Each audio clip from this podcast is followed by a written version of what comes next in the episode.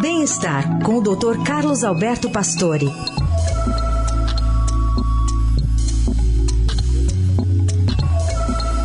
Nesta sexta, o Dr. Pastore comenta a relação entre a função intestinal e a disposição para fazer exercícios físicos. Tudo bem, doutor? Bom dia.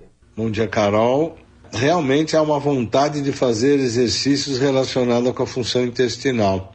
Os trabalhos recentes sobre dieta e saúde do seu microbioma, são tipos de bactérias, vírus e fungos do intestino, sugerem que esta qualidade interfere na vontade de fazer exercícios.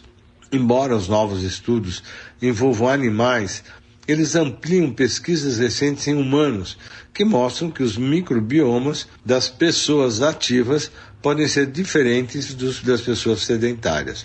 A saúde do microbioma para a nossa saúde é indiscutível. Está demonstrado que a nossa função intestinal e digestiva afeta o sistema cardiovascular, o sono, o humor, a cintura e os riscos de diabetes e câncer.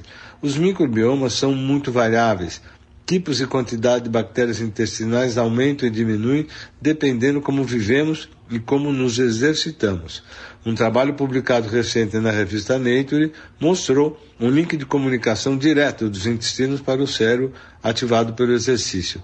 Esses sinais estimulam a liberação da dopamina éster, que é um neurotransmissor associado à recompensa e motivação. Essas experiências mostraram realmente que um barato de corredor nos animais provavelmente pode ser estendido com uma possibilidade no homem que a motivação pode dar para estar ligado às bactérias intestinais.